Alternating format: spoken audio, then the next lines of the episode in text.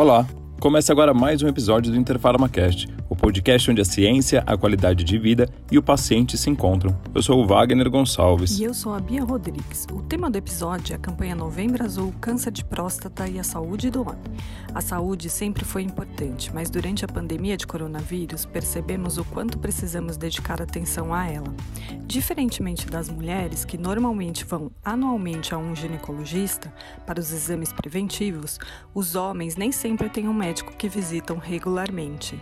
Nós, homens, frequentamos o pediatra durante nossa infância e início da adolescência, mas na vida adulta, muitas vezes nós procuramos o médico quando ficamos doentes. Por isso, falar sobre a saúde do homem é tão essencial para mudar esse hábito. O mês de novembro, o Novembro Azul, é dedicado à conscientização sobre câncer de próstata. A campanha, hoje amplamente conhecida, surgiu há 10 anos no Brasil. Exatamente, Bia. E quem vai contar essa história pra gente é a criadora da campanha e fundadora presidente do Instituto Lado a Lado pela Vida, Marlene Oliveira. Mas antes disso, Marlene, seja bem-vindo ao nosso canal e apresenta o Instituto pra gente, conta um pouquinho do trabalho que vocês fazem. Primeiramente, eu gostaria de agradecer o convite e é uma alegria estar aqui para poder contar um pouco sobre a nossa história. O Instituto Lado a Lado pela Vida é uma organização da sociedade civil que existe há 13 anos. Somos a única organização social brasileira dedicada às duas principais causas da mortalidade, o câncer e as doenças cardiovasculares além do intenso trabalho em prol da saúde do homem. Nossa missão é mobilizar e engajar a sociedade e gestores da saúde, contribuindo para ampliar o acesso aos serviços, da prevenção ao tratamento e mudar para valer o cenário da saúde no Brasil.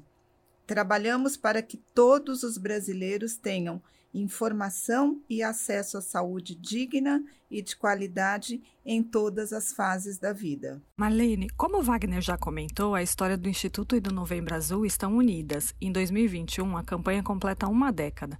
Você pode contar como ela surgiu e o que vocês pensaram para esse ano? Falar em 2008 sobre câncer de próstata e a importância dos exames de PSA e toque retal para identificar a doença que em 2020 acometeu mais de 65 mil homens e em 2019 levou a óbito cerca de 16 mil, não era uma tarefa fácil.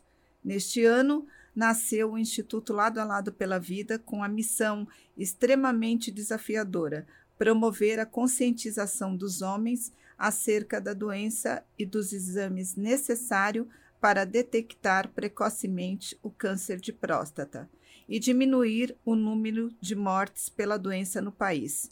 Em 2011, quando lançamos a campanha Novembro Azul, importante dizer que esse é um movimento brasileiro e não internacional. Na época, percebemos que havia algumas iniciativas pontuais e não um movimento que envolvesse ações em todos os cantos desse país, com realidades tão desiguais. Foram muitos desafios e barreiras a serem enfrentados durante toda essa caminhada. Hoje se tornou o maior movimento em prol da saúde do homem no nosso país. A campanha Novembro Azul completa 10 anos de história. Temos muito o que comemorar, mas também muito a ser feito quando dirigimos os nossos esforços para falar da saúde integral do homem brasileiro. São 10 anos levando informações de qualidade e conscientizando a população masculina sobre os cuidados integral com a sua saúde. A campanha Novembro Azul 2021 traz como mote Cuide do que é seu. Simples assim. Com essa mensagem criada pela Almap BBDO, agência que passa a assinar as campanhas do Instituto Lado a Lado pela Vida, queremos que os homens olhem para si e incorporem a ideia de que há coisas que não podem ser terceirizadas. Para falar sobre o câncer de próstata, vamos receber também o Dr. Vinícius Panico, médico assistente em uro-oncologia no Hospital do Câncer de Londrina e no Instituto do Câncer Dr. Arnaldo Vieira de Carvalho, em São Paulo. Obrigado por aceitar nosso convite, doutor. Para começar, diga para gente quais os principais fatores de risco de câncer de próstata, a partir de que idade o homem deve realizar os exames preventivos e quais são eles? todo homem deve iniciar o acompanhamento com o urologista entre os 45 e 50 anos. Um acompanhamento que deve ser feito uma vez por ano, com exames de sangue e o toque retal. O exame de sangue é o PSA, que é o antígeno prostático específico, e o toque retal, que é um exame indolor, rápido, onde a gente faz uma avaliação da glândula da próstata através do toque retal, para ver se essa próstata está aumentada ou não, se ela tem algum nódulo, algum caroço que nos levante a suspeita do câncer de próstata. É, aos 45 anos, todo homem que tem um fator de risco para câncer de próstata. Então, quais são esses fatores? É, ser afrodescendente, né, algum familiar de primeiro grau com histórico de câncer de próstata, obeso ou sedentário. Né? E aos 50 anos, os demais que não têm fator de risco. Então existe uma diferença de idade né, para iniciar o, as, é, o, acompanhamento né, e as consultas anuais, é, sendo aos 45 anos aqueles que apresentam algum fator de risco e aos 50 anos os que não têm fator de risco. Hoje em dia não existe um consenso de quando iniciar esse, esse acompanhamento. Ah, posso iniciar aos 35, 40 anos? Pode, a qualquer idade, mas deve ser acompanhado a partir dos 45 e 50 anos, aqueles com ou sem fator de risco. Os pacientes afrodescendentes, né, por uma questão genética, eles são mais propensos a desenvolver o câncer de próstata é, mais novo, mais jovens, né? Antes dos 50. Então, a, os estudos mostram que os afrodescendentes têm que iniciar o acompanhamento uma vez por ano, aos 45 anos, por ter maior chance de desenvolver o câncer de próstata em idade precoce. A campanha Novembro Azul trabalha muito a importância da realização do exame de toque retal para o diagnóstico precoce do câncer de próstata. Mas, doutor, o preconceito em relação a esse exame ainda existe? Em relação ao toque retal, né, ainda existe um preconceito, né, alguns tabus em cima deste exame. É um exame rápido, né, demora em torno de 30 segundos, onde nós, urologistas, avaliamos a glândula da próstata, né, por intermédio de um toque retal, para saber se essa próstata tem alguma alteração, se ela está maior ou, ou não, né, em relação ao padrão normal, se tem ou não algum caroço, algum nódulo que nos levante a suspeita para um câncer de próstata. Infelizmente, ainda é um tabu, existe preconceito sim em relação a esse a este exame, né? Que ele é complementar ao exame de sangue, mas isso vem melhorando né, com, com o passar do, do tempo, né, com as campanhas, né, uma delas, a própria campanha Novembro Azul, vem desmistificando esse, esse tabu, essa questão da, da, do preconceito com, com, em relação ao toque retal. O ano de 2020 foi um ano atípico e o coronavírus fez com que muitas pessoas adiassem as suas consultas no médico. Marlene, no ano passado, o Instituto fez uma pesquisa sobre a saúde do homem durante a pandemia. Além de falar um pouquinho dos achados sobre essa pesquisa de 2020, como a pandemia impactou a saúde do homem? A nossa pesquisa ouviu 1.080 homens com idades entre 14 a 91 anos. Um dado interessante foi o de que 60% dos homens disseram ter pelo menos um fator de risco que agrava os infectados pela Covid-19. 15% apresentaram a combinação de três ou mais fatores de risco. 44% diminuiu a ida às consultas médicas durante a pandemia. 23% cancelou ou adiaram um tratamento ou cirurgia. Outro dado que nos chamou muito a nossa atenção foi que 96% dos homens quase a totalidade dos participantes declararam ter tido pelo menos um sentimento negativo durante a pandemia. Ansiedade, estresse, desânimo, preocupação com assuntos familiares e afetivos. Outro alerta importante foi o de que jovens estão mais abalados emocionalmente que os mais velhos.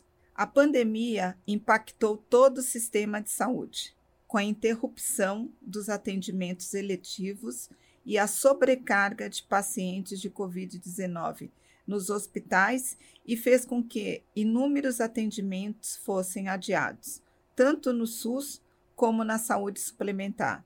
Isso foi visto e amplamente divulgado pela mídia desde março de 2020.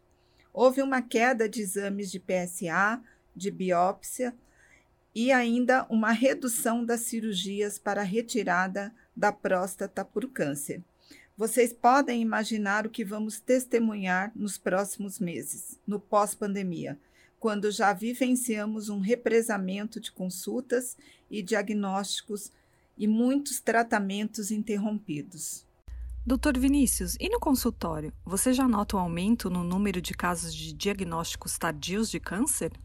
É importante né, salientar que a, com a pandemia, né, o, os pacientes se afastaram um pouco do consultório por questões de isolamento social, tudo isso.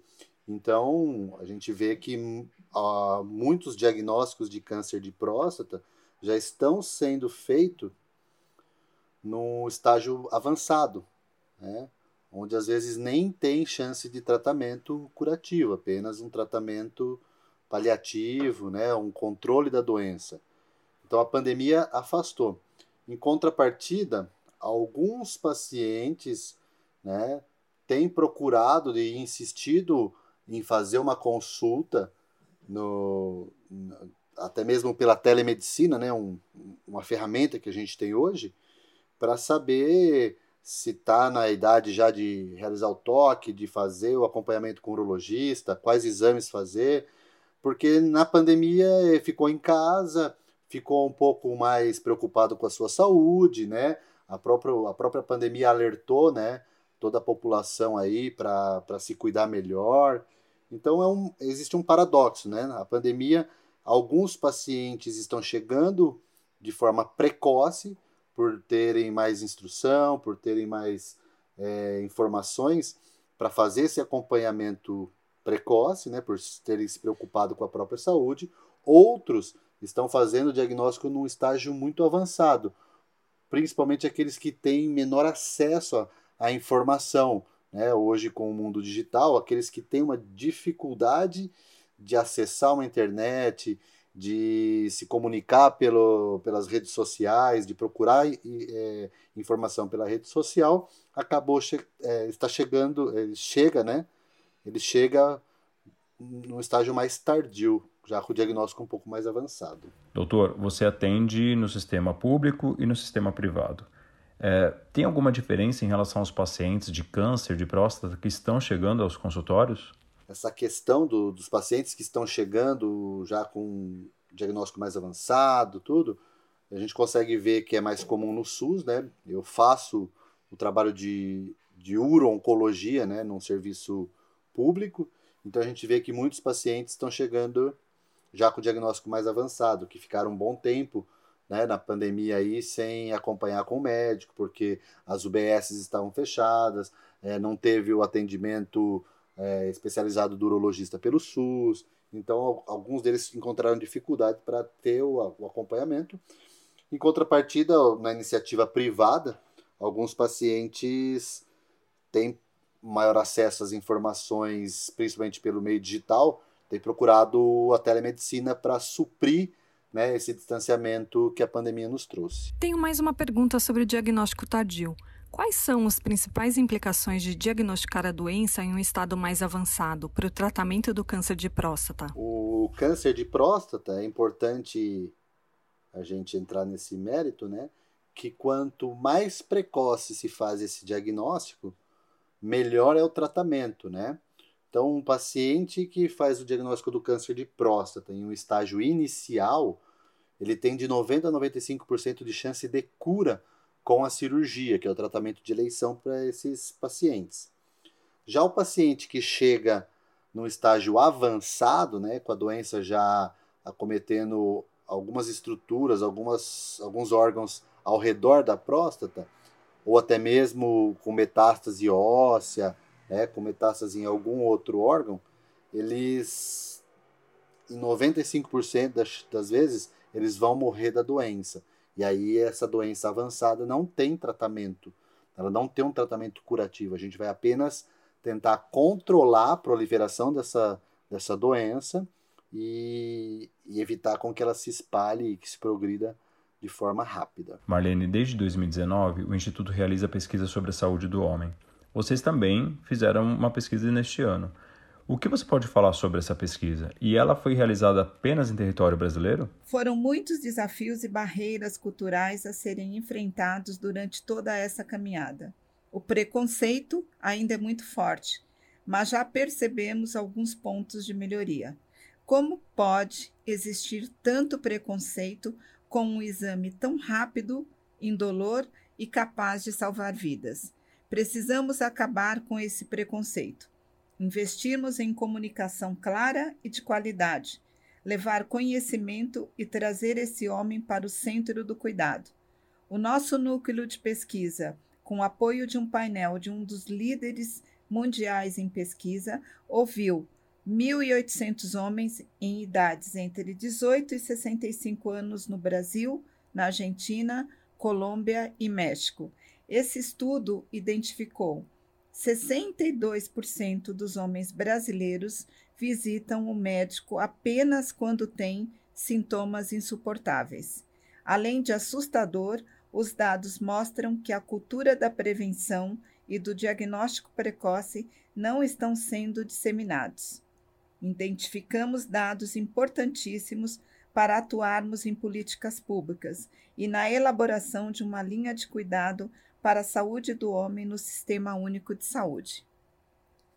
Perguntamos a esses homens o que eles sugeririam para melhorar o atendimento nos serviços de saúde e 32% disseram que seria ideal ter um local de atendimento mais adequado para receber os homens e 28% recomendaram que o horário de atendimento fosse ampliado. Quando perguntamos especificamente sobre o câncer de próstata, 54% dos homens brasileiros sugeriram que o diagnóstico fosse mais ágil e 55% pediram agilidade no início do tratamento. Vejam que esses dados são recados explícitos e diretos aos gestores públicos de saúde.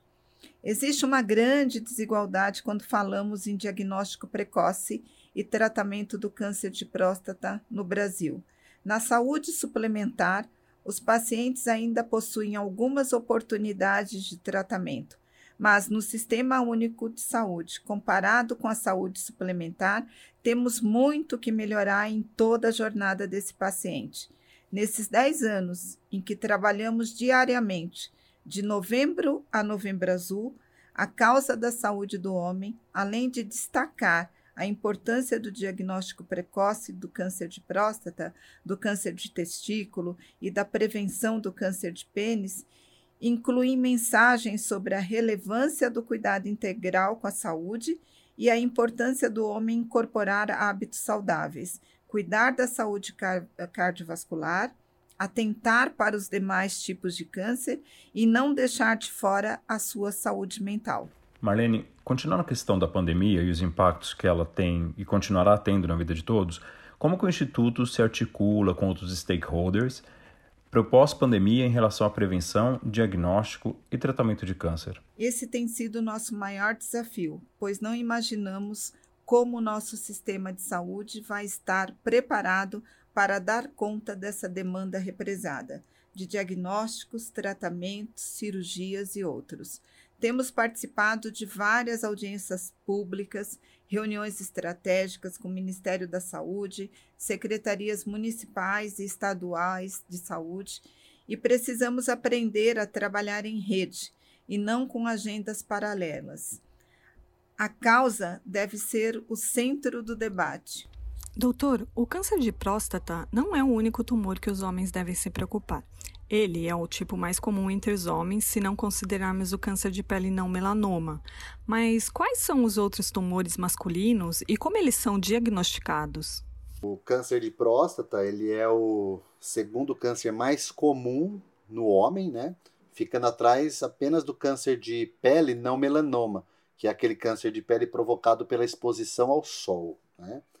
Além do câncer de próstata, a gente tem no homem né, a, o câncer de pênis, né, que é uma doença que a gente tem aí a chance de prevenir com três ações de atitudes básicas, né, que é a vacinação do HPV, né, a higiene do pênis com água e sabonete e também com a cirurgia da fimose. Então, o câncer de pênis ele é um, um câncer é, que vem nos preocupando, né? Por questão de ser 100% prevenível. Apenas com três atitudes básicas: vacina, higiene e a cirurgia de fimose. Temos também o câncer renal, né? que, é, em virtude do avanço tecnológico, dos exames de imagem, Hoje a gente faz o diagnóstico mais precoce, né? Com as lesões com, com, com, com tumor menor e com maior chance de cura. Então é sempre importante, né? É aquilo que eu digo, independente da campanha de novembro falar muito sobre o câncer de próstata, é importante que o homem procure uma avaliação urológica em qualquer faixa da, da etária dele, em qualquer faixa de vida dele, seja na infância, na adolescência, é, pré-nupcial, depois de adulto e, e com certeza aos 45, 50 anos aí por conta do câncer de próstata. Por quê? Uma vez que ele passa com o urologista, ele vai fazer alguns exames de rotina e vai ter a chance de fazer um diagnóstico precoce, até mesmo de um câncer de rim, como eu estava dizendo. Marlene, o Dr. Vinícius citou sobre câncer de pênis. Em 2020, o Instituto fez uma campanha Lave de Tucujo para conscientizar os homens sobre o câncer peniano. Conta um pouco dessa campanha para gente. Desde 2008, o Instituto Lado a Lado tem em sua pauta disseminar informações sobre o câncer de pênis, ressaltando que a doença é responsável por cerca de 1.600 amputações ano e é um tipo de câncer que se desenvolve principalmente por falta de higiene e acomete, na maioria dos casos, homens a partir dos 50 anos, com pouca instrução geralmente nas regiões Norte e Nordeste. O mais alarmante dessa doença é que ela pode não existir. É um câncer que pode ser evitado com prevenção simples, como água e sabão, e a vacina do HPV, disponível gratuitamente na rede pública. Quando a campanha Lave o de Tucujo, que foi lançada em 1 de janeiro de 2020 pelo Instagram, e teve uma ampla repercussão, antes de completar um mês já tinha mais de 30 mil seguidores orgânicos. Ao longo de todo o ano de 2020, o perfil publicou uma imagem a cada dia do ano, como uma espécie de calendário. Cada post foi elaborado por diferentes artistas, quadrinistas, ilustradores, para divulgar de forma lúdica e bem-humorada a importância do hábito diário da higiene íntima para os homens. Em 2021, a campanha também trouxe um videoclipe com o grupo Caceta e Planeta. Doutor Vinícius, por que a vacinação contra HPV é importante na prevenção do câncer de pênis? A vacinação né, do HPV é extremamente importante né, para o controle dessa infecção sexualmente transmissível por dois motivos. Ela diminui a chance do homem desenvolver um câncer de pênis caso ele tenha contato com algum dos vírus do HPV, né, que é o papilomavírus, e ele diminui também a, a circulação e a transmissão desse vírus para as mulheres, onde 99% do câncer de colo de útero está diretamente relacionado ao HPV. Então, uma vez que tanto o homem quanto a mulher é, realiza a vacinação do HPV, diminui a circulação e a contaminação por esse vírus, diminuindo não só o câncer de pênis, que vem nos preocupando muito no Brasil, por o Brasil atingir o topo do ranking da, da incidência de câncer de pênis, né? E também diminui a, a chance de transmitir essa doença para a mulher e para e, e elas desenvolverem o câncer de colo de útero, né? É importante falar que essa vacinação ela faz parte do calendário nacional de imunização, né, o calendário nacional de vacinação. Ela é inteiramente coberta pelo Sistema Único de Saúde, pelo SUS, né? No episódio anterior do Interpharmacast sobre outubro rosa e câncer de mama, já falamos sobre o projeto de lei 6330 de 2019, conhecido como Projeto dos Oncológicos Orais. Apesar de aprovado pelo Congresso Nacional, o PL foi vetado pela Presidência da República. Tenho uma pergunta sobre isso para você, Marlene. Como o Instituto analisa essa decisão do presidente e qual a atuação para que o Congresso derrube esse veto? O Instituto se posicionou publicamente e, imediatamente, logo após ter tido conhecimento do veto, tem atuado em parceria com o Instituto Vencer o Câncer e, em 12 de agosto, também participei de reunião técnica na Câmara dos Deputados que debateu o veto. Naquela ocasião, nós manifestamos e novamente reforçamos que precisamos voltar os nossos olhares para o financiamento da saúde desmontar a caixa preta que existe e discutir as fragilidades das avaliações. A principal pergunta que sempre faço é: estamos efetivamente colocando o paciente no centro das decisões? A derrubada do veto é importante, pois precisamos do acesso ágil à quimioterapia oral e, com isso, termos a oportunidade de não perder milhares de vidas pelo caminho. O câncer ele não espera. O PL nos faz refletir sobre vários aspectos: os planos de saúde, as tecnologias em saúde, a revisão do rol da ANS, entre outros, e não reduzir essa discussão somente para os 25% que têm acesso à saúde suplementar. E ressalto que na saúde não podemos ter tudo para todos, mas sim proporcionar tudo para quem precisa na hora certa. E para ampliar a qualidade dessa conversa, vamos receber nesse episódio o Sr. Raul, que foi um paciente diagnosticado com câncer de próstata em novembro de 2020. O Sr. Raul tem 76 anos, é pai de duas filhas e tem um neto. Atualmente ele mora na Praia Grande. Raul, muito obrigada por topar contar sua história aqui no Interfarmacast. Para nós, dar voz ao paciente é uma maneira de pensarmos juntos caminhos para melhorar a saúde brasileira. Você pode contar um pouco sobre como você descobriu que tinha câncer de próstata? Você fazia os exames de toque, de PSA anualmente? E eu fui diagnosticado com câncer de próstata. Aquilo, me deu um, um vazio muito grande, um, com muito medo de, de, de morrer, de, de ter que fazer todo aquela, aquele tratamento com quimioterapia, cair cabelo e, e tudo mais. A primeira empresa que eu trabalhei, eles tinham lá um, um, um programa para executivos e nesse programa era obrigatório fazer o, o exame de toque. Lá em na década de 70, 1972, 73, eu já era executivo nessa empresa. Foi a primeira vez que eu fiz. Isso foi em torno de uns quatro anos, mais ou menos, fizeram isso. Depois isso passou a ser feito no, no convênio da, da, da empresa. O convênio não fez mais o, o exame de toque. O convênio fazia só o exame de sangue, se o PSA desse normal, não era feito o exame de toque. Então, eu fiquei muito, muito tempo sem fazer esse, esse exame de toque.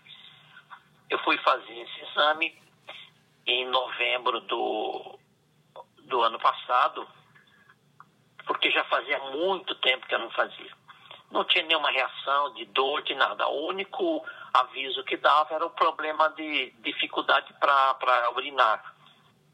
Você urinava com muita frequência, mas pouco, cada vez, cada vez e o jato era pequeno. Então fui fazer o, fui fazer o exame é, no, no, nosso convênio, né, no convênio que eu tinha. E fiz o exame de toque e o médico é, solicitou que eu fizesse o, o exame de sangue, né? para ver se tinha um, alguma coisa a mais, para poder no, no PSA dar alguma, alguma variação. Quando eu retornei lá para mostrar o exame, nesse momento ele falou, vamos repetir esse exame. Repetir como deu igualzinho a, a anomalia no, no, no PSA. Então, ele acabou pedindo também é, ultrassom de rins e bexiga. Então, quando eu mostrei os exames de, de sangue e urina, o ultrassom de rins e bexiga, e confirmou que o PSA estava, estava alterado, nesse momento ele falou da necessidade da, da biópsia. Fiquei bastante nervoso pelo fato que eu já na minha família já tinha tido casos de irmãos e irmãs que morreram com câncer.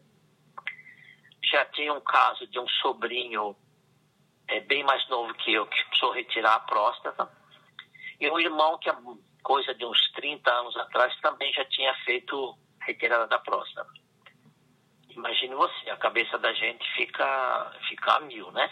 Então eu fiz uma ressonância magnética e também que eu fui lá aos 45 minutos do segundo tempo, né? Eu já estava a próstata todinha tomada, né? Quando foi feita a biópsia, tiraram 12 amostras e as 12 estavam com câncer. Então, o órgão já estava totalmente comprometido e nas vésperas de alastrar para outras partes do, do corpo, né? Senhor Raul, sabendo que o senhor está bem após a cirurgia robótica e recuperação, temos certeza também que sua história vai servir de alerta para outros homens. E como foi o apoio dos outros familiares e amigos durante esse processo de diagnóstico e a cirurgia? Eles procuram não, não mostrar aquele desespero, nada. Não, é, com a cirurgia tudo resolve, tal e tal coisa, mas você percebe que as pessoas estão tão preocupadas, né? Então, nesse período, uma coisa que ajudou muito, muito, eu tive total apoio da família e de amigos. Bom, mais um episódio chega ao fim, um episódio que falamos sobre Novembro Azul, câncer de próstata, a saúde do homem, mas nós temos mais uma mensagem do Sr. Raul.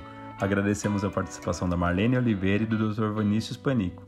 Também gostaríamos de lembrar que a Interfarma sempre trabalha junto a outros stakeholders do setor de saúde para ampliar o acesso aos brasileiros aos medicamentos e terapias mais avançadas. No nosso site temos o estudo Câncer no Brasil: A jornada do paciente no sistema de saúde e seus impactos sociais. Em nosso canal do YouTube, na playlist sobre esse tema, um vídeo sobre os principais pontos de cada tema abordado nesse mesmo estudo. Então acesse o site e também o YouTube da Interfarma para conferir e não deixem de seguir, comentar e ativar as notificações. Estamos também no Facebook, no Instagram e no LinkedIn Através das redes, mantemos nosso diálogo vivo, sabemos cada vez mais o que trazer de melhor conteúdo para a sociedade. Agradecemos mais uma vez todos os participantes desse episódio e encerramos com uma última mensagem deixada pelo Sr. Raul para todos os homens. Vamos conferir e até o próximo episódio. Aliás, eu, eu acho, Bia, que os homens, a grande maioria, ficam mais preocupados com a brincadeira, com a gozação que vem depois, do que com o exame em si, né? Que é uma coisa tão rápida, indolor, sabe? É uma coisa muito, muito rápida. E o problema é o depois, a brincadeira que tem, as piadinhas e tudo mais. Eu acho que isso aí é o que inibe mais do que o exame em si, sabe?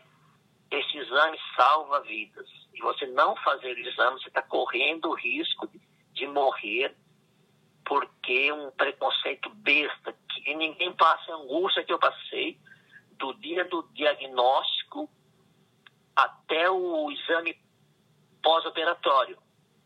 Porque o exame pós-operatório podia ainda detectar alguma coisa, né? Mesmo que tivesse tirado a próstata, mas eu não quero que ninguém passe por isso, que é terrível, sabe? É muito doloroso. O meu medo maior era o câncer ter atingido outras áreas do corpo e e não tem solução, né? Perdi amigos, colegas eh, de 5, 6 anos mais novos que eu, morreram com, com esse problema de próstata. Por quê? Porque não faziam, tinham medo, preconceito, gozação dos amigos, né? É muito triste isso aí, sabe?